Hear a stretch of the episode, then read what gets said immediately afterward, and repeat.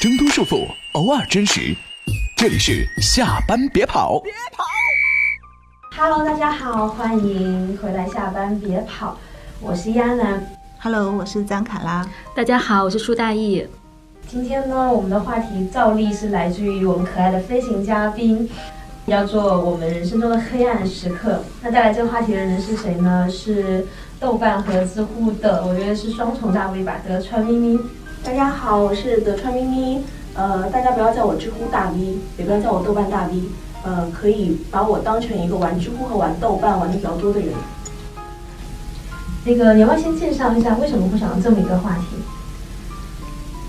其实说白了，我为什么会想到这个话题，是因为当时在呃你来邀请我做这个节目的时候，我正好在知乎上看到有很多人在讨论一个问题。嗯。然后这个问题是开了挂的人生是一种怎样的体验？然后有一个回答其实非常打动我，然后那个回答是这么说的：他说，呃，你一辈子健康平安，原生家庭不是祸害，家境不是太差，有机会读书，然后做一份白领工作，自己和家人都没有什么大的病痛，可以平平安安的活到老，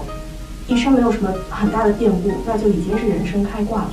后来我就觉得，其实我们大部分的人生，其实大部分人的人生，就我们会面面对的这种黑暗的时刻是常态，所以说就想探讨这个问题。黑暗时刻到底是怎么样去度过，怎么样去面对？好，那我觉得我第一个想问的问题就是，你们觉得人生需要一个黑暗时刻吗？这些糟糕的时候是有必要的吗？嗯，我来先回答，因为我觉得这些时刻对我来说是非常需要的。为什么呢？因为我天生是一个特别懒的人，而且我大部分时间我是有点放纵我自己的，所以就我回头看我自己人生当中几次我还算比较有意义的成长，我觉得都是，呃，我在那样的一些时刻里面对我自我做的一个挖掘。所以我觉得，虽然那些时刻很灰暗，但是我喜欢我现在的我，跟那些时刻是分不开的。啊，我自己的话，我其实真的我一直在想这个问题，就是选题出来以后。我不知道哎，就是我经历过大一那种时候，有过痛之后，风雨之后见彩虹，或者是说我人生前进了很大一部分的动力来自于，就像那句歌词说的一样，就冷漠的人，谢谢你们曾经看清我。我承认我有这个虚荣心，就我很希望能够证明我自己，是因为我经历过不愉快的事情。但是我自己的成长更多时候来自于顺境还是逆境呢？我想了一下，好像更多时候其实在快乐之中成长起来的，就是反而是在我特别黑的时候，我觉得我至少有两次，我觉得我差点就把自己给毁了，爬不起来的那种，就差一点点吧。所以这个是我今天其实真心的感到很疑惑，到底我们需不需要这样的时候？嗯，我不同阶段我的答案会不一样。现在我觉得是没有必要的。我觉得，如果你遇到了很黑暗的时候，你就积极的面对，但是没有是最好的。在很长的一段日子里面，我也会觉得那种困难啊、黑暗的时刻挺好的，因为它可能可以让你有一个机会去挤压自己的潜能。但是，我觉得不需要用这种东西去磨练自己的心性，或者是去发现自己很多的可能性。对，因为你完全可以用。其他的方法不不一定需要用绝境，因为绝境的经历真的很痛苦，我会觉得它不是必须的。其实对于我来说，就像我一开始说的那样，其实人生的这个黑暗时刻，我觉得有的时候是常态。因为其实我说要来做这个节目的时候，我有个好朋友，他跟我说，其实你有没有发现，人生啊，它其实是一段光一段暗。然后有的时候你走到光的地方，你才会发现，哎，原来我之前过的那段时间啊是暗的。那有的时候你身处在黑暗当中的时候，你没有发现这个是黑暗的时候。所以说呢，我觉得，呃，不是说人生需要一个黑暗的时候嘛，而是我觉得人生是需要一个能够面对黑暗时候的能力，这个是更重要的。嗯。那你们会觉得说，如果要给他下一个定义，一个形容词或者什么的，你们会如何形容？就是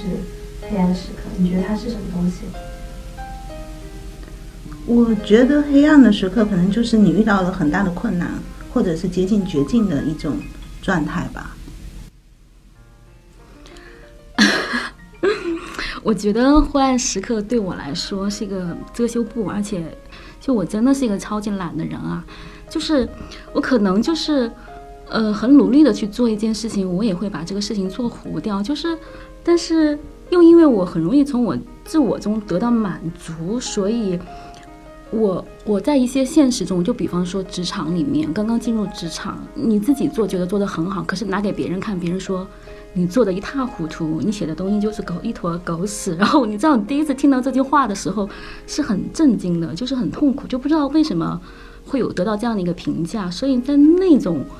那种打滚下，我觉得我需要有一个东西帮我遮掩一下，就是这种东西，就是让我进入到一个很灰暗的一个时刻，我躲在里面默默的振作一下，然后默默的去把我该收拾起来的一些技能给学好，然后再走出来。所以我觉得对我来讲，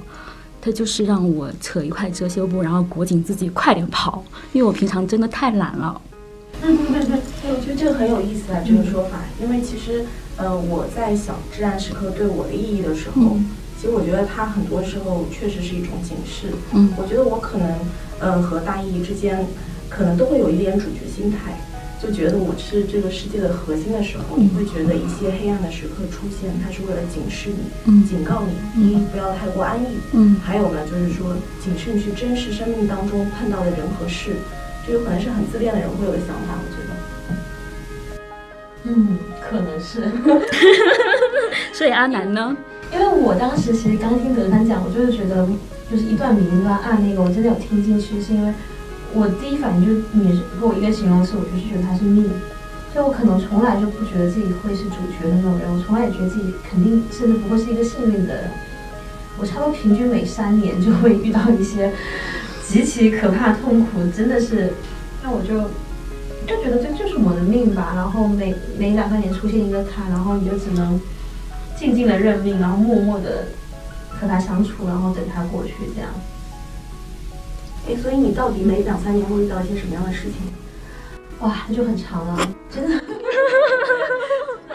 就安娜有非常丰富的人生经历。我之前跟同学有讲过一些啦，然后穿起来讲的话真的好惨啊！就我小时候跳级，小时候跳级就是嗯，整个环境大变迁，就是从爸爸妈妈身边好朋友聚在一起，然后老师也很爱你的情况下，去到一个新的地方，学业压力，然后老师的嘲讽说本原以为来了天才，结果来了个草包，然后普通话就是也不讲，听不懂方言上课，跟会跟不上，然后爷爷奶奶重男轻女，就是所有的一切全部都崩塌，是在非常小的年纪里。你当时那时候几岁？我我去等于去读四年级嘛，才十岁左右啊。对哇，那个很赞哎，我觉得。对啊，那个就很安。你后来熬过去了是吧？对啊，那个是我其实我我说我有两段差点没过去是都是小时候，长大了之后其实我的自信心各方面慢慢建立起来，也比较稳定，你不太容易被摧毁。但小时候其实就是真的是花了很长一段时间才走出来，其实那时候整个人就觉得就什么全变了，而且之前我特别特别顺，就是那种每天放学回家大概就看。就是一边看电视一边写作业，然后拿全班前几名的那种，不然你不会跳级嘛。然后你成绩好，就是其实一切都会很顺。小学小学环境其实我觉得有时候挺势利的，就是你成绩会决定很多的事情。你不像初中独自体美然后全面发展，逃打打架逃课、抽烟都是技能，然后打篮球。小学时候反正我小学都是这样的，就是你成绩会定很多事情。然后后来我就就后来我就成绩又自己通过挺容易逆袭回来，逆袭回来你就发现，就可怕其实不是成绩不好的，可怕的是你成绩好以后发现老师对你很好，然后突然间成了交交际花，就同学们到了周六周日开始约我去滑冰和去公园，你就会开始怀疑友情这种东西是什么，就是怀疑很多的东西。对，那其实我觉得你的人生的黑暗时刻，尤其是小时候的这一段黑暗时刻，让你其实看清了生活的真相。但是，嗯从某种程度上来说，其实你是可以去，你的经历可以去验证，就是黑暗时刻是可以给人带来财富的，因为你本身是会具有一种能量和一种力量。就我你在没有说之前，我不知道你经历过这样的一些事情，嗯但是我觉得你的这个呃，你的刚才说的那些事情，验证一句话，就是其实真正的英雄主义，就是在看清生活的真相之后，依然热爱生活。嗯然后你身你身上，包括你做节目的时候，对生活的那种热爱，其实也许它有一些力量是来自于你小时候曾经遭受过的这些挫折和黑暗。我觉得，嗯，但我首先觉得我不赞成小孩太小看到一些生活的真相，这个我跟卡拉西比较有聊过，就他说的话，有时候我非常非常赞同。他可能问我为什么这么赞同，因为小孩太小了，你让他看到一些，而且他其实是局部的真相。你或者让他们，当然会发现朋友有很多种，不可能全是那一种。只是当时我太小，又语言不通，我没有交到那些好的朋友，就是反正就是，我觉得他是局部真相，不可能是完全真相。但是你小时候看到那些东西，你就会很容易的对很多你看产生产生怀疑。然后他直观的后果就导致我后面不喜欢学习了，因为我觉得学习为了什么？你为了老师夸你吗？为了同学喜欢你吗？为了爸妈脸上有光吗？我本来觉得学习是件很快乐的事情，真的就是很轻松很好玩。他跟我去剪纸、玩洋娃娃、打打那个就是枪战是一样的事情。我只是觉得每件事我们做的挺好的，后面就会觉得那我学习是为了什么？因为我后来又经历过一次，就是从转学再回来之后又是低谷，然后自己爬起来，然后就是又经历过经来两回之后，你一个觉得成绩东西很容易，而且不知道它意义是什么。所以，我所以我我第一个觉得不应该太早的看到这些所谓的真相，而且你不知道它是局部的还是全部的真相。另外，我觉得我生活热情绝对不是来自于那个时候，是来自于后面有长达四年大学的时候，把我整个人就是一点一点的给治愈了。我觉得这样时刻其实是会给你一种信心，你会知道 未来你即使遇到再糟糕的东西，你不会怕，仅此而已。但是确实对生活的一种热情、快乐，还有对爱的相信。对友谊的珍视，这些东西都是来自于那种美好的一些东西的记忆。对，我觉得美好要靠美好承担。对，很难说黑暗给了我们痛苦，只是会让你对自己的可以承受的那种底线会很有信心。你会知道自己在，对，就就像我说的，你把我扔到阿富汗去，我也能活得回来，说不定还能赚一笔回来，就那种。对，有一次他来录节目，说好像。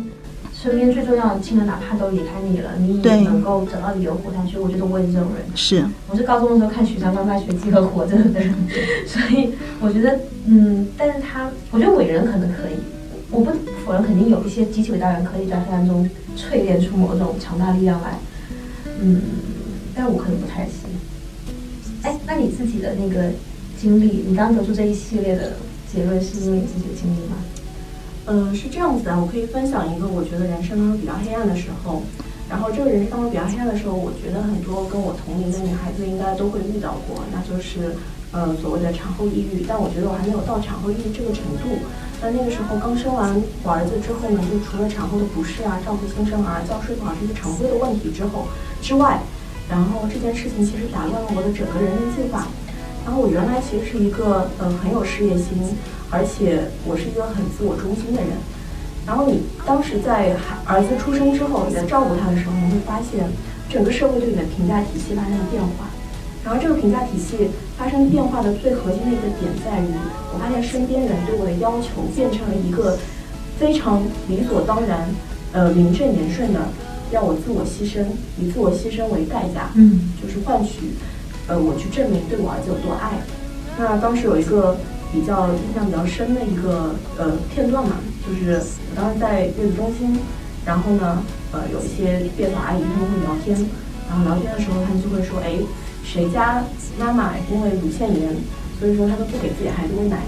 然后这样的人太不负责任了。但其实她那乳腺炎很严重嘛，可能天天又发烧，然后呃，包括她会有一些伤口啊等等，那她后来就放弃了。那放弃了之后呢，就会被人在背后说。然后很糟糕的一件事情是，连我爸我妈他们都会以这个呃标准来要求我。他们原来明明是就是最爱我，而且我觉得他们是尊重我的，但他们会说你要不以后就辞职吧，你要不辞职三年在家带孩子，他们会给我提一些这样的建议，而且他们觉得这样的建议是在这个社会标准之下是理所应当的。那其实当时，呃，我觉得我陷入了一个呃非常痛苦的时候。就是你会有自我认知的模糊是吗？还是说你明明认知自己是这样，但所有人推向你另一边？对，感觉就被推着走，去到一个我不喜欢的生活当中去。那其实当时对于呃很多人来说，有一个自救的方式，就是你产假结束之后，你可以回到工作岗位上去，你重新找回自我的价值。嗯。但是那个时候对我来说，连这条路都被封死了，因为因为那个时候我在那个公司啊，其实他那个工作状态是非常非常糟糕的。那时候我在前一家公司，然后呢，那个时候呃，而且我正好是在前一家公司待的那两年，是我从呃第一份工作换到第二份工作，它它是一个转型期。我在最早之前我是一个媒体人，然后当一个记者的时候呢，呃，其实你要做的事情非常简单，就是你要出作品。但是到了一个公司以后，你转转变成一个职场人，他会面对很多很多的挑战。啊、那个时候我进到那家公司之后，我发现，呃，我所有的想法，我提出的所有的想法都会被我老板噎死。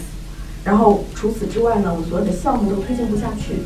就算有偶尔的这两年当中，可能有这么两三个项目我推到了结尾，把它做完了，但是我做出来的这个结果是得不到认可的。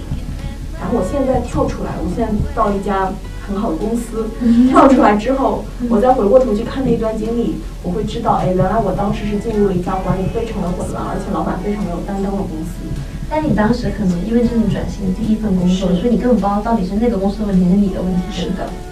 所以那个时候我就会觉得我自己身处在一个绝境当中，我不管做什么事情，不管去做什么样的改变，我不知道怎么样去写实力，我不知道问题出在哪里，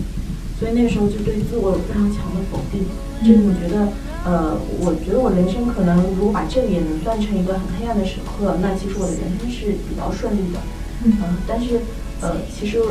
我现在回想起那个状况，我觉得对于我们这种人来说，其实认为自己没有用，否认自己的价值。其实就已经是一个很糟糕的状状况。嗯，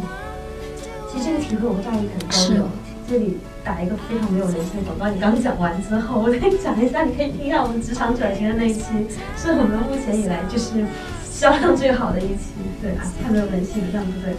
对，所以你，嗯，我不知道你后来是怎么怎么怎么过去的，就等于是说你生孩子后，其实你也不愿意回到那家公司了，是吗？对，当然那家公司我是不会回去的。可能我在这两年当中，我确实选错了地方，选错了公司，我一无所获，我过得混乱不堪。就我要认认真真的想明白自己到底要做什么。如果我决定要转型，那我就再去找工作；如果失败，我就再去找。那后来就我又重新回到了职场，然后就现在可以说后来找到了那个工作啊，当然也就是现在这家公司，我觉得我个人是非常喜欢做的事情，是非常喜欢。所以我觉得我就从那个非常黑暗的时刻当中走过来了。对，其实，嗯，我其实，在那个时刻，就是也是动不动就辞职。我一共换了两个小工作，然后找到，然后又回到了那个紫媒。我回到那个紫媒后，其实经历到了我精神上的一个很大的一个挫折或者是崩溃期，就是，嗯，因为那家媒体已经遇上了非常大的经营的困难，就可能我们下个月的工资是发不出来的，我们一直。苦熬着，我们希望我们寻找新的经营路径，包括我们也去开发说网站 APP 我们怎么做。我们很希望说我们把以前那波读者维护好，然后我们能开发出一个垂直领域，就是以前做旅游杂志的，我们希望开发出一个服务业出来，比方说我们做定制旅游啊，或者说是什么样的一些一些生意，那我们也去尝试过。然后我当时 IP 延伸，对，那我当时我们也去尝试过。其实我是从一个编辑，然后转型去做一个呃产品经理。然后呢，我去研发一些路线，然后我们一年我们两三个人招待做到了流水两千万的这样的一个业绩，可是它依然没有扭转我们的那个趋势，因为那个时候的崩，它整个是摧枯摧枯拉朽似的，就是你不知道力量应该往哪使，你使了很多力量，其实你得不到回报。我后来压力累积到说，我每天早上坐起来掀开被子，我就会说，我真的不想去啊。然后我每天都跟问说我不想去啊，然后我就跟我身边躺的那个人说。我真的不想去啊，然后他，嗯，其实他是没有没有太多反应。我觉得可能在他内心，他觉得说苦应该挨过去，你求救任何人是没有用的。但是我觉得，我现在觉得他对，可是那时候我会我会会迁怒于他。我觉得为什么你没有任何态度？就是我那个时候太苦了，以后我自己做了一个决定，我挨不下去了，我做了一个决定。我想回家去躺着，然后我真的躺了六个月。其实，安南，你记得我们有一次在职业转型还是家庭主妇里面，我们其实是聊过那六个月。我那六个月是满怀信心回去啊，我要，我要，我要，我要从我的灵魂中毒中拯救出来，然后我要好好的怎么怎么样，把我的信心收拾起来。其实我从那个跟随老板的创业中，我其实信心受到极大的一个挫折。我就回来以后。结果我怀里，我发现原来我真的是适合上班的人，我没办法在家里面做家庭主妇，我超级超级懒。但是我觉得在那个过程中，我体会到是什么，就是我到了后面的几个月，我越来越怀疑我自己。所以我特别认同咪咪说的，就是最可怕的、最糟糕状态，不是说状况有多坏，而是你自己否定你自己。所以当时你最就是你最近一点，是你觉得你的创业并没有想有想象中的顺利，还是说你你生气的点是因为你老公？我生气点是因为我自己，因为我对我自己是那么的不确定。我搞不清楚到底那些成绩是我的，还是因为别人的影响，或者跟别人一起共同创造。我以为我就是那么厉害，但是其实把我放回家，我是那么一个堕落的一个人，我懒得要死的那么一个人。然后我那次是觉得说，我认清我自己，我不是一个很勤奋的人，我也不是一个很聪明的人，我借助了很多人的光环才走到今天这一天，我有一种伪装的自卑感。所以那个时刻对我触动还是蛮大的，所以我后来给自己写的日记就是，第一就是马上出去找工作，不要再七想八想了。你以前没有很厉害，你以后也不一定是个很厉害人，但是希望你做到你自己去挣自己的每一分钱。好，我觉得大姨的故事我们先消化一下哈，就是待会儿我再过来提问说你是怎么过去的。那卡拉呢？你的你的黑暗时刻是什么？其实我在想，我我都记不起来了。我觉得每一个阶段的黑暗的时刻的感受是不一样的。小的时候，可能你妈不理你、不亲你、不抱你，你就世界末日，对吧？然后大学毕业的时候失恋，你就会觉得很黑暗，然后天天想跳楼、想自杀。然后我记得当时可能你你都会怀疑自己可能永生都走不出这样的一个决心。如果不是那时候那个公司的保安天天盯着我，每天上天台发呆，我觉得说不定我就跳下去了。因为那个时候。你是真的觉得你跳下去是很幸福的，就特别想跳下去。嗯，所以我会比较相信阿兰说的，其实很多时候黑暗的时刻真的是有点命。对，所以活下来也是命。然后工作中以后呢，就遇到很多，但称不上什么黑暗啊。现在去回想就是困难。对一些工作量，如果让我现在去回想，我觉得。一点都不暗啊，最多叫黄昏啊，其实挺明亮的。然后最近觉得比较困难的事情是，大概一年半以前，就是我突然间从呃职能部门，就是 HR 转到总裁办，嗯，就是你抛弃了自己积累了十几年的一个工作，突然间开始做自己完全不熟悉，而且我们公司的业务线非常的复杂，就是每一个季度跟老板汇报的业务线大概会有四十几条。彼此之间的交错关系和本身业务的关系，包括人际关系，所以刚过去的时候，我真的对自己的智商是有一点怀疑的。就是你会每一次会议你都听不懂，你不知道他们在说什么，你也不知道他在争论什么，人与人之间关系，你就是白痴。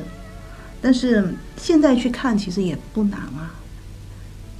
过去了，就是好像就会感受完全不一样，会淡很多。嗯，我是这样觉得的。我也是因为这期节目开始重新的想说，到底我如果要讲一段，我会讲哪一段？我最近那一段我说出来之后，我其实觉得有点怪怪，因为他好像就是穷到了。那时候我记得上一期节目我们录那个消费观嘛，卡拉说房贷不建议不建议超过两个人收的百分之四十，然后我心里咯噔一下，回去一算，哦，OK，我现在的房贷是。刚刚好踩线不到百分之四十，但是在一年半两年以前，其实我都不敢算。我现在资金不保，那那到底是五十还是六十还是多少？就是那工作压力也很大。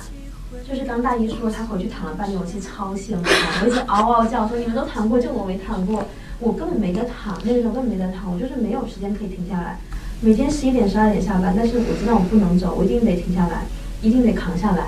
我连暂停一下都不行，一个星期一、两个星期都不行。我最夸张的时候，我那时候真的是骑电动车上班，然后被车撞，我爬下来就去上班了。我现在想都不知道当时为什么会觉得那么难，但当时真的觉得就是很难。我甚至不知道说我到底是因为工作压力太大了，还是因为钱本身就就是面对这么大数额的一个房贷，加上我们两个人抵是房贷加上两个房租，太难了，还还是我就是讨厌没得选的感觉，我我根本不知道。所以我刚问大一的时候，其实我我虽然嗯惯例性的我得我得抛一些问题，但我其实我知道可能当时其实并没有那么明确知道到底我在气谁，或者我在怪什么。就我该我该怪那份工作吗？好像那个工作当时所有人其实都那么难。我该怪我自己没得选吗？那个选择也是我选的，就是不知道。但是当时真真的觉得很很黑暗，很黑暗这样子。我觉得黑暗都是你当时觉得，其实你事后真不觉得。我现在有的时候回想去看，不管是失恋也好，还是各种事情，我都会觉得当时都有点无病呻吟。但是我知道当时确实觉得很难，甚至会很绝望。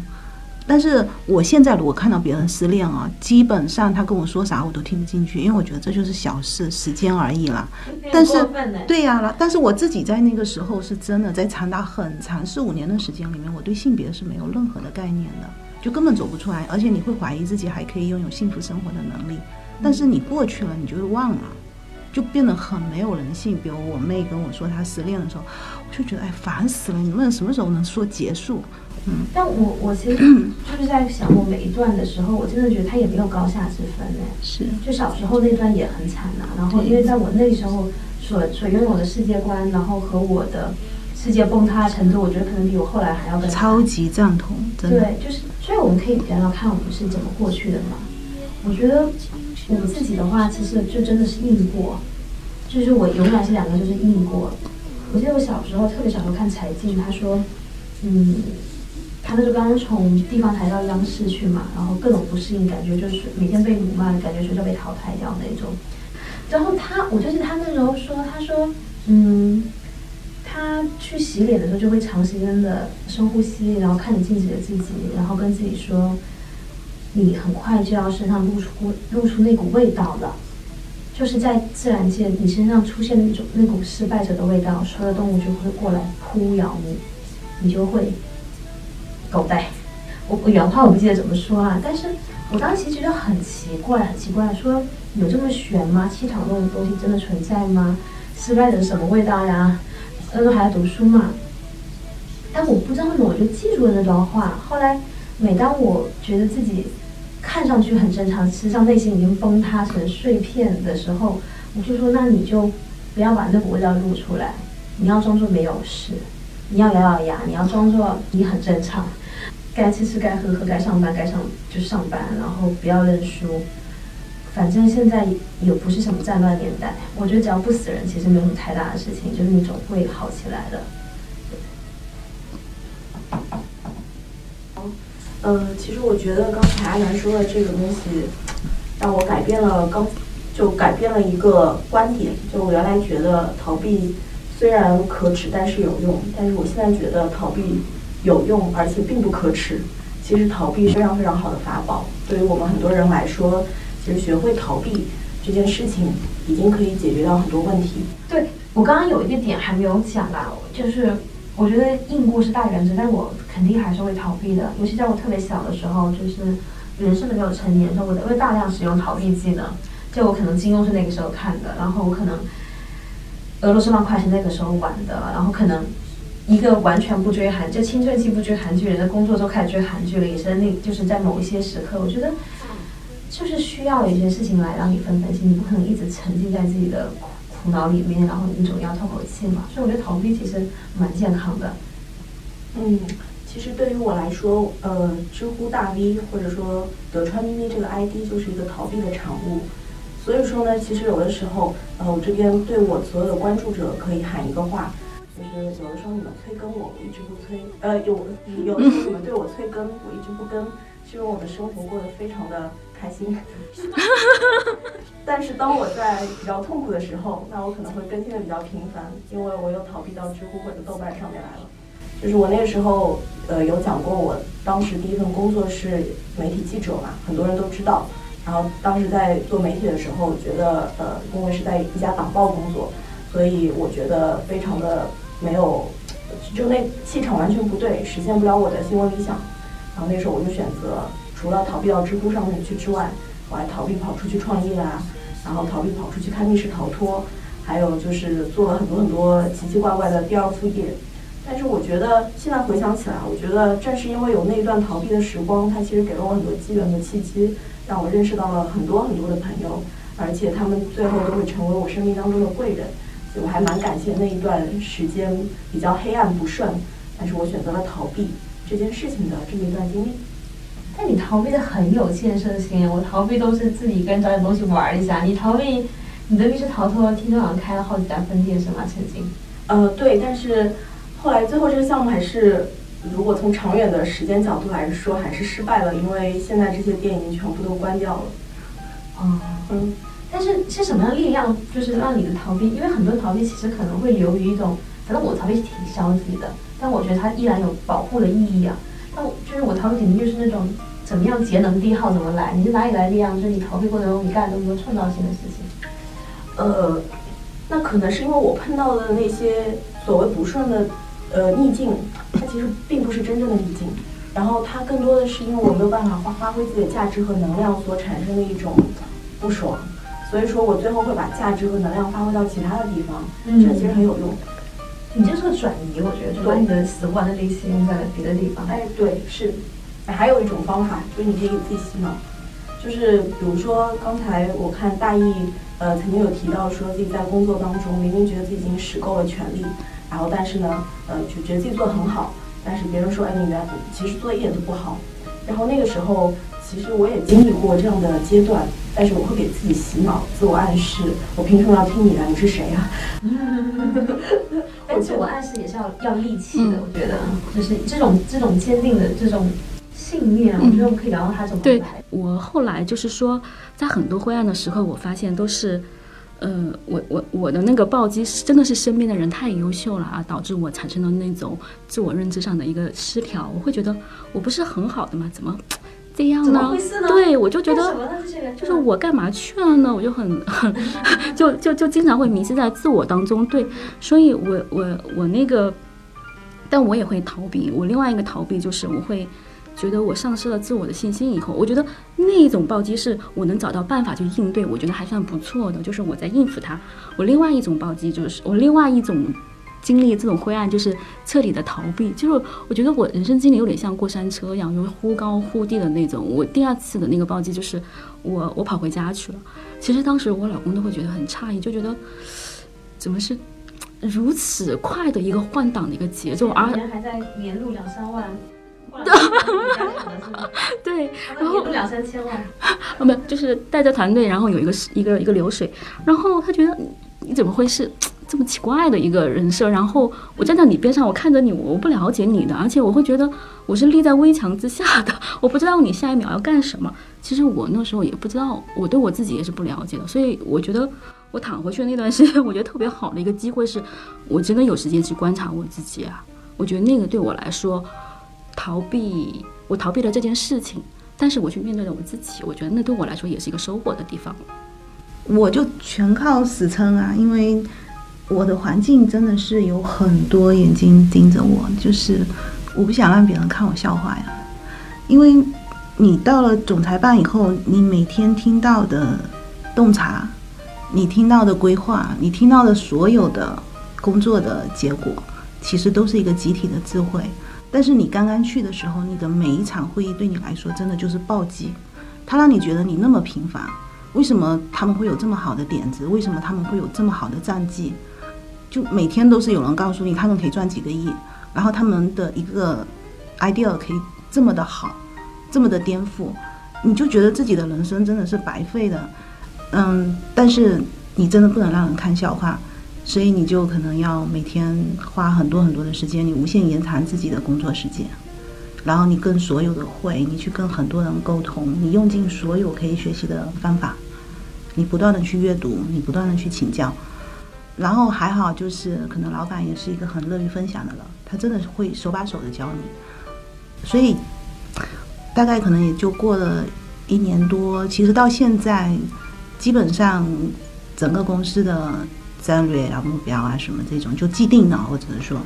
基本上你要把它逐层的分解下去，分解到每条线，然后核心的关键点、核心的变量，其实这些东西在我心里都是大差不差的，就整个公司的一个运营的状况。所以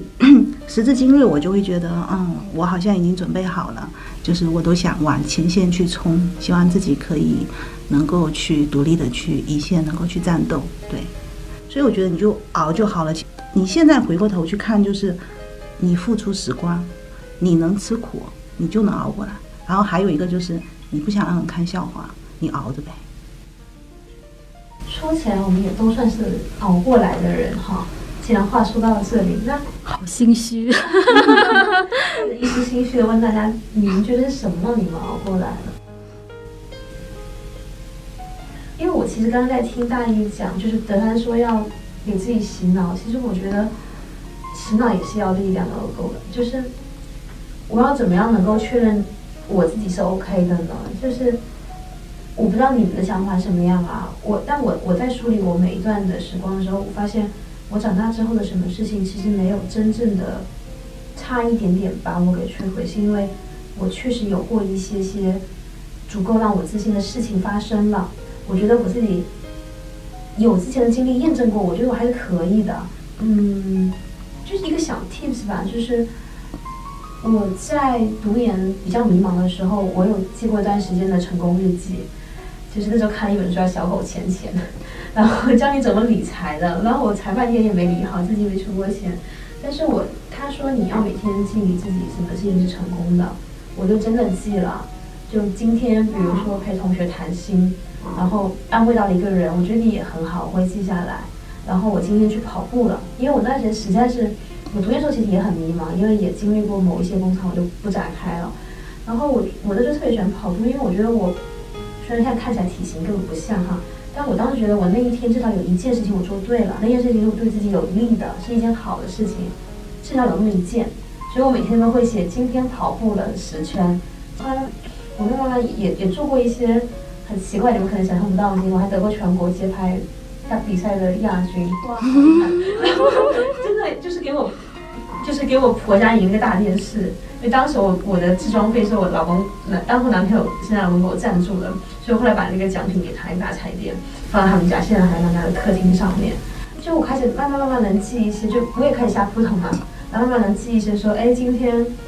比如说有个外国人跟我说很喜欢你的搭配啊，不是我这个人，然后有点意思，就可能第一次感受到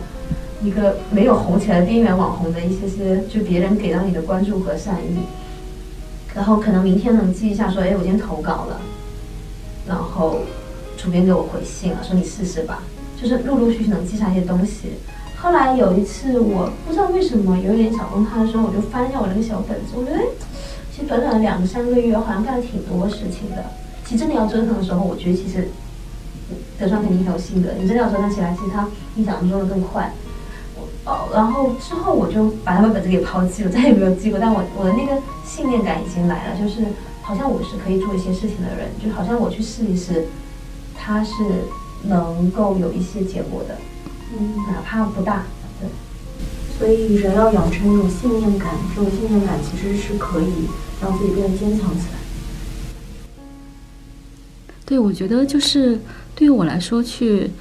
嗯，在这些时刻，不管是逃避也好，面对也好，我觉得最终都是我自己在跟我自己周旋，然后我去认清我自己，而且我自己亲手去戳破一些我以前没有辨别的一些。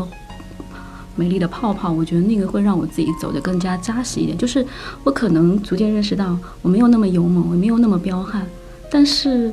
我我我可以认认真真的接近我自己本来的面目，然后一步一步走好。我觉得那个也挺好的。就现在我能接受到我这一点，我觉得这个应该是我比较大的一个，真的是收获。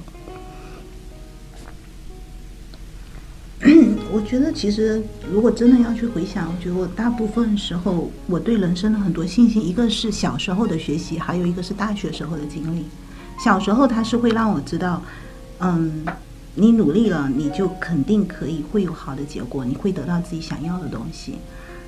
到大学的时候，就是你会接受自己是一个平凡的人，因为你周围真的到处都是状元，你突然间会。在一个那样的环境里，你会慢慢的真的用好几年的时间，你会去接受自己是一个平凡的人，但是你会知道平凡并没有什么了不起，就是你我只要努力，我就可以做得非常非常好。其实人和人之间的智力真的相差是不大的，就是要看你的际遇。就之前我说的，其实你要去获取一个很大的能力，其实并不难，不需要靠绝境。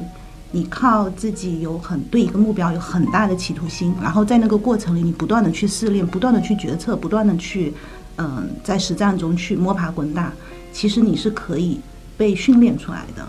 对，所以，嗯，我觉得应该是那个之前他会给我很大的信心，以至于就后来我遇到很多很多的事情特别难的时候，哪怕我根本就可能觉得自己走不出去，但我总是相信生活会往好的方面发展。就是我要尽我自己最大的能量去努力，如果实在最后结果还是不好，那我就认命。对，但是我绝对会尽我所有的能量，因为我我始终坚信一切都会变好。嗯，说到就是怎么样子去度过这个黑暗的时刻，其实对于我来说，呃，有有有两个经历值得一提，然后也可以分享给大家。然后其中的一点，我觉得就是觉得是我小的时候特别喜欢看书，然后其实文学作品能够给我们一种力量，就是人生的答案它都是写在文学作品当中的，它不会很明确的告诉你说，哎，遇到这样的困境你应该去怎么做，但是它会用一种非常静默的力量，它告诉你历史上有那么多的人，然后他们曾经经历过了一些怎样的困境，然后他们去做了一些怎样的选择。我的第二个经历。就是说，我当了记者之后，虽然我去了党报，然后可能他在某种程度上面没有那么有意思，但是我去了一个党报的特稿部，然后我在特稿部里面，其实我还是做了很多自己喜欢做的选题和报道。那其中呢，有一些报道，它是对于社会底层的弱势群体的关注，和就是去采访他们，去写他们的故事。然后这个时候，当你看过很多别人的故事，呃，就是不管是采访也好。是看文学作品也好，然后你会有在内心当中，它会慢慢的给你这种力量，这种力量就是说，你觉得自己所面对的人生当中所面对的很多问题，其实没有什么大不了的。嗯，因为这种，因为你会发现，其实他的人生，他的深度和广度，它不是你一个呃小的个体或者小的那个你的那些经历，它它远远比它更加深、更加广。所以当你看到了这样的事，也就看到了这样的东西，然后有过这样子的经历之后呢，呃，你会觉得其实很，就那些黑暗的时刻，就会觉得，呃，没有没有什么大不了的，就很就能够熬下来。对，不是说熬下来，就是你可以比较坦然的去面对它。嗯嗯，是的，其实我之前也听过一句话嘛，就文学是，我忘了具体怎么说，就是是显微镜是放大镜，就人生的显微镜和放大镜。它能让你看到很多东西，就你见多了以后，就莫名其妙就等于多活了几辈子嘛。如果你看得够认真的话，所以我为什么会说只要不死人，又不是打仗的年代？因为你看过打仗，就是你以某种方式看过打仗年代的人怎么活的，就是觉得说现在能吃饱，其实我真的真心的觉得没有什么太大的事情，会有这种感觉。嗯，另外其实我觉得还有一点是，我觉得我们如果要找个共同点的话，除了都是女的哈，然后我觉得我们其实应该都是对生活有某一种追求的人。就我们之前有某期节目也聊过嘛，就是你在职场上其实只要做做好两点差不多了，一个是不要太懒，第二个是你你如果真的你觉得很远的地方有个地方你要去的话，很多时候其实就不会那么轻易的迷失。我觉得就是我看过一个理论很有趣，就是他说你目标一定要定的非常大。他画了一个图，就是如果说你你自己，呃，面前有一个困难，比如说它是直径十米，你的目标有直径十米，那你只能看见那个困难。但如果你你目你面前的困难是直径十米的，你的目标是直径一百米的，那它自然而然就会越过那个，你就能越过你的困难，就能看到那个目标在那儿，那座山在那儿，我要去爬它。前面的东西都不重要，你们走开，然后我绕过你，或者是我把你给。移掉这样子，所以目标就是那个那个理论很好啊，就是你一定要定个非常大的目标。这些道理都懂，但是我觉得，呃，只要不是自己悟出来的道理，都不是自己的道理。这个我特别有体会，所以哪怕我觉得我现在可能长得慢一点，成长得慢一点，然后像个蜗牛一样在爬，但是我觉得每一步都是我自己走过的，而且。有在上一次我们那个生命之书里面推荐一个一本书，叫呃用心发现自己。然后那本书里面其实，嗯，有一句话其实挺戳动我。他说：“难道我们生而为人就不应该感到开心吗？仅仅因为这个我们就可以感到开心，觉得有价值有意义？”我觉得这个话对我来说特别特别有意义。就是我，嗯，哪怕对我自己负责任，把我自己给过好，我觉得那也是我很大的一个成功。那我就把最后再问一个问题，就是大家有没有觉得，我们有没有可能提前为黑暗时刻到来做一些准备？看书啊，多看书，多看书，多去一些地方。其实我前面一个工作，呃，因为是旅游方面的杂志嘛，所以我去了很多的地方，包括有很多历史的呃，比方说去过伊朗啊，或者是类似这样的一些奇奇怪怪的地方，就是这种奇怪的地方带给我的经历是看到一个不一样的世界。你知道，我当时在伊朗那个机场落地的时候，我手里其实拿的一个，那个时候还是那个 iPhone，我拿了一个 iPhone，然后有一个伊朗的小伙子跑过来问，哎。你这个是 iPhone 吗？就是，其实，在他那个国家，他是接触不到所有外面的东西，他们只能够去翻墙看到一些东西，但是没有见过实物。就是看到一个对比跟我那么强烈差别的一个地方，然后就觉得说，嗯，精神上会带来一点点刺激，就是你看到不一样的世界。嗯，对，当然包括冰冰说的看书啊，万卷书，行万里路。对，还有就是阅人无数啊。好 好好，奋笔疾书卡拉，你你在写啥？嗯，我觉得呢，就是别怕，别懒，然后你保持学习的习惯，然后皮厚一点，乐观一点。还有就是不要对周围的人那么在意周围人的眼光，然后不要那么在意周围人的反应。就你不要怕别人笑你，然后同时呢，你不要那么在意周围人是不是有人，比如在你困境的时候有没有人跟你一起，呃，陪着你战斗啊，或者是他们的情绪会不会有问题啊？能不能跟你互相支撑啊？共同面对，然后会不会有人在那里落井下石，然后看你笑？我觉得不用。如果他们能跟你一起度过呢，来帮助你，那是最好，你命很好。如果没有，那你就把它当成你困境的一部分。反正人就是皮厚一点，不要怕，不要懒，你肯定会过去的，时间而已。嗯，对。但我觉得有时候是真的是他人自律，但有时候我觉得听到大一说，听到卡拉说周边的人很优秀，其实也是一个。也是一个助推力，或者他是老师的反作用力了，他还是有有帮助啊。就你周边参照系肯定会能帮到你去怎么看自己。对，觉得周边人很优秀的时候，其实应该感觉到很开心。这个话不是一句很虚伪的话，嗯，是因为就是如果说，因为我们可能都经历过一个纸媒江河日下的时代，然后你会觉得优秀的人才不断的流失，然后到最后身边甚至没有人跟你共同一起探讨一些。除了哎，就是很无聊的什么挣稿分啊，然后今天你跑这个条件，明天跑那个条件之类的，觉得很可笑的问题，嗯，之外，没有人跟你去探讨一些更好的，然后怎么样把稿写得更好的问题，或者说没有人来说，哎，你这个活怎么做的那么差的时候，你其实这时候应该要警觉，那时候会说明自己进入到一个非常不好的环境当中。对。然后我我自己觉得。可以提前做的事情其实还蛮多的。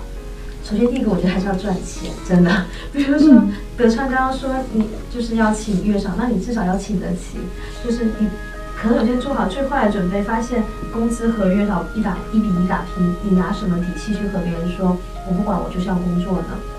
就当然很厉害的人，他们会说钱能解决事儿都不是事儿。就是我充分相信他们不是装逼，我充分尊重他们。而且认同他们肯定会有其他层次的烦恼，但我觉得对于很多很多人来说，钱能解决事情就都是事情啊，很多事情都是要靠钱解决，所以我觉得好好赚钱才是王道。至少在我生命中最近的那段黑暗时光，就是没有别的办法，就是两个人把工资提高了，你别的扯啥？岁月静好，拥抱这世界。你看，德万人说行万里路都没用啊，就是你还只能靠解决你的很多现实问题去解决你的黑暗时刻。然后我觉得锻炼自己很重要，包括心智上的、体力上的。就我每次都是在我工作遇到挫折的时候重新开始跑步，然后你们看到我现场这样就知道我挫折还不够，不够猛烈和持久。对对对，但我真的会有一种下意识的，我没有刻意要求自己跑步，我觉得下意识的，嗯，就是觉得我需要强壮一点了，我也是时候把自己锻炼起来了。包括身体啦，包括身体上、精神上的、精神世界上的，然后意志力上面的各种。然后还有一个东西是可以分享的，就是社会支持系统。其实说起来也很简单，就是你的工作、家庭、朋友，然后各种各样的。那每个人都会有自己的支持系统嘛。有些人是可能靠班主任，可能靠父母，有些人可能靠朋友。那哎，这个很重要。对，就是你得想想看你身边有没有能够。当你往下掉的时候，有没有人能把你接住的那个那张网或者那个人？不要忘记他们，不要忽略这一切，然后等到突然间发生了什么事情，才发现没有一个港湾是给到你的。对，所以在自己没有进入黑暗时刻的时候，我们要做好，如果身边有朋友、家人，如果他们进入黑暗时刻的时候，我们要做好他们的港湾。这样的话，我觉得在往前走的时候，大家互相支持、互相依赖，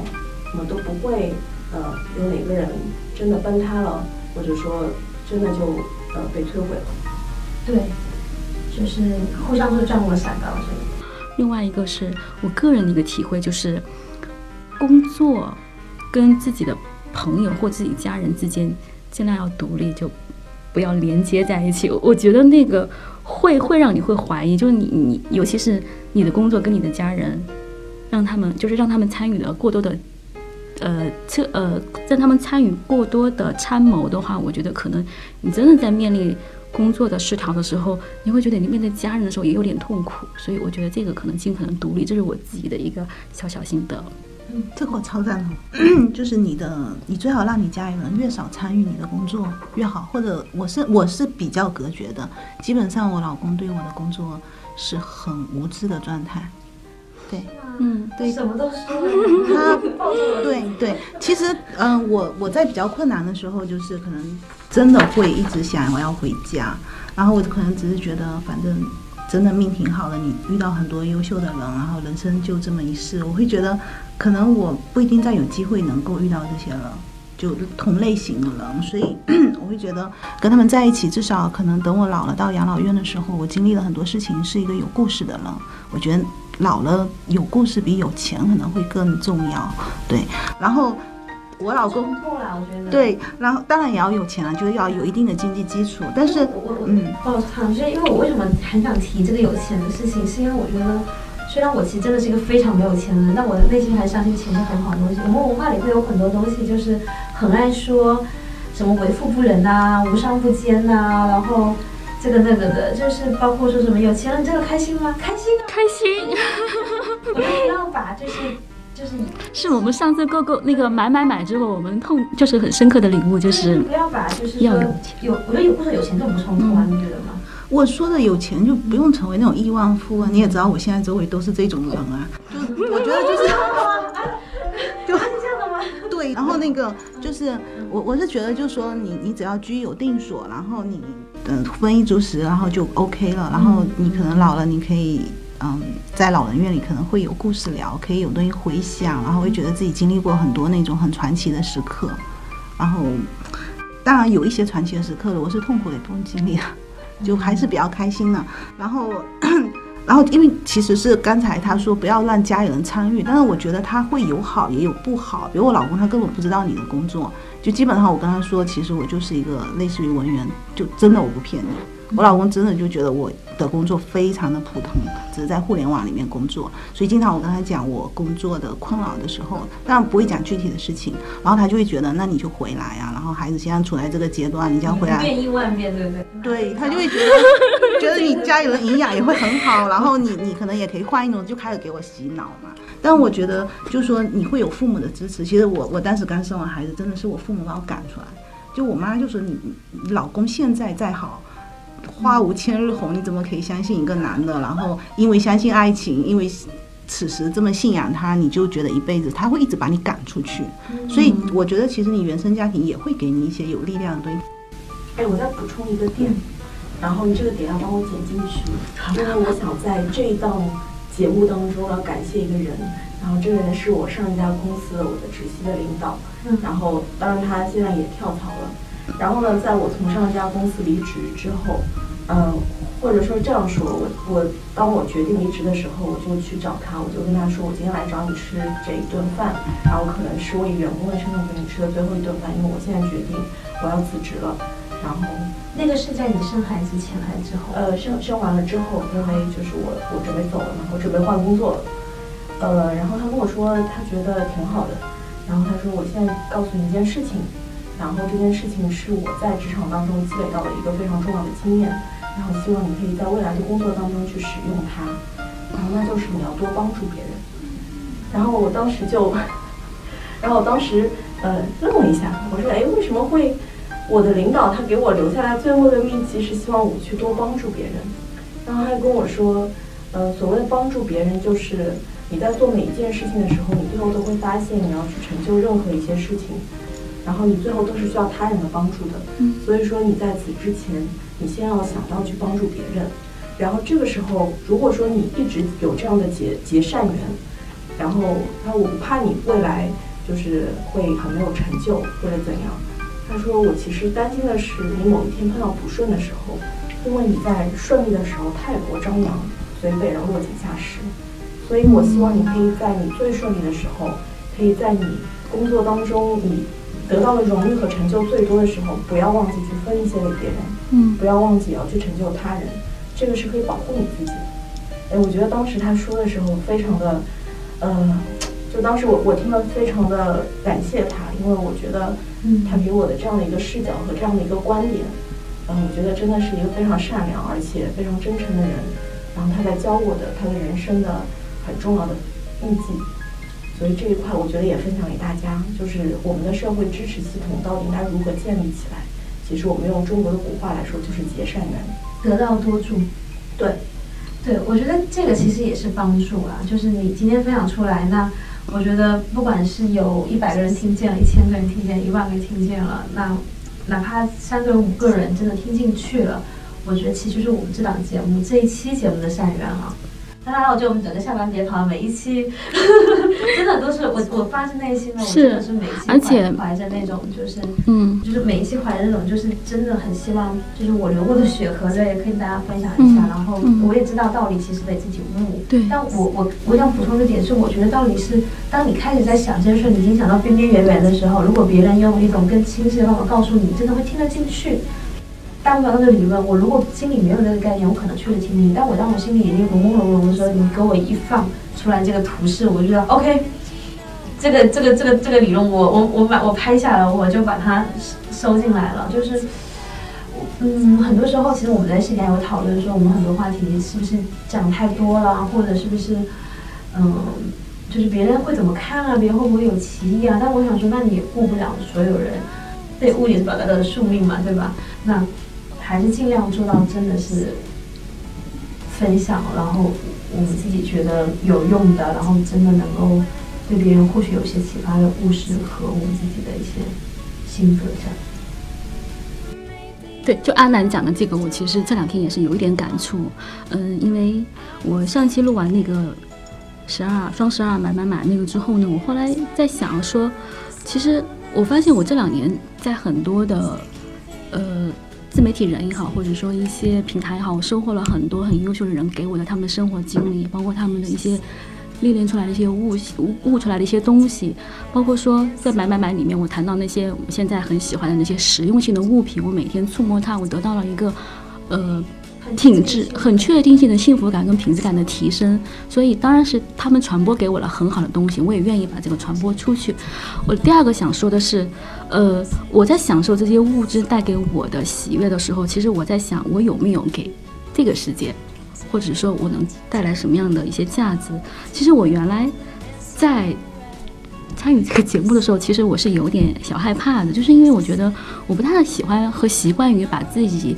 放在一个 open 的一个环境里面，或者是说用用卡拉的话讲，叫做公开自己的象限。其实我还是我不知道我内心到底是羞怯也好，还是暗搓搓也好，我有些东西不想讲。对，但我现在觉得我还是挺挺愿意讲，包括我今天讲就是你的黑暗时刻。嗯，然后今天呢，就是录呃《黑暗时刻》近期的一些内容的时候，其实我纠结了半天，我到底要讲一个什么样的我的故事？我我会觉得说，哎，我的故事其实蛮个人的，或者我的故事其实蛮渺小的，我始终在跟我自己在周旋。我不知道大家想不想要听这些，但是我想，嗯、我这些经历不一定说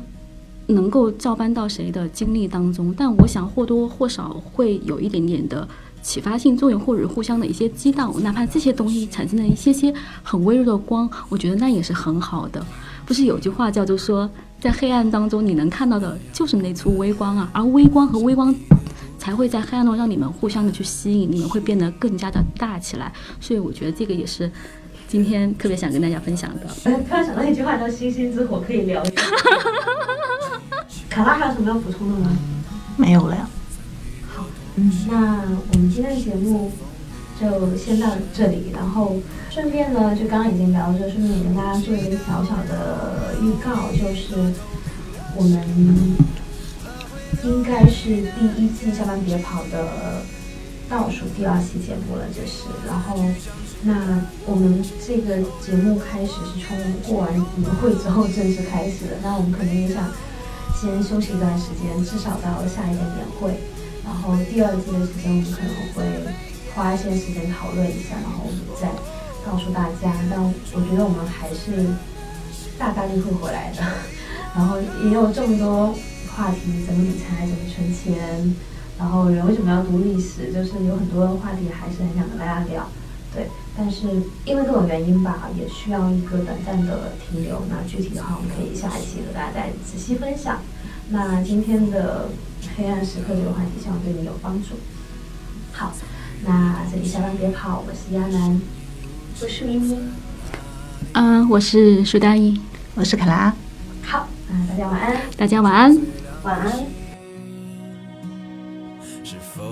在意？是等太阳升起，还是意外先来临？我宁愿所有痛苦都留在心里，眼睛。给我再去相信的勇气，哦，越过谎言去拥抱你。每当我找不到存在的意义，每当我迷失在黑夜里，哦，夜空中。最亮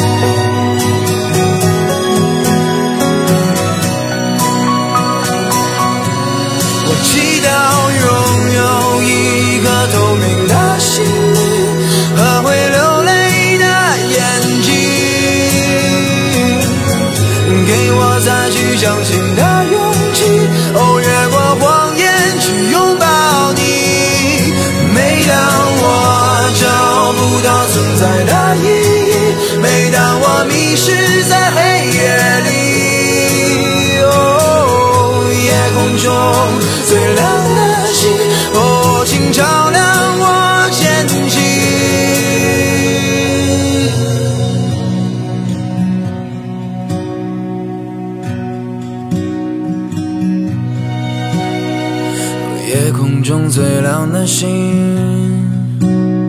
能否听清那仰望的人心底的孤独？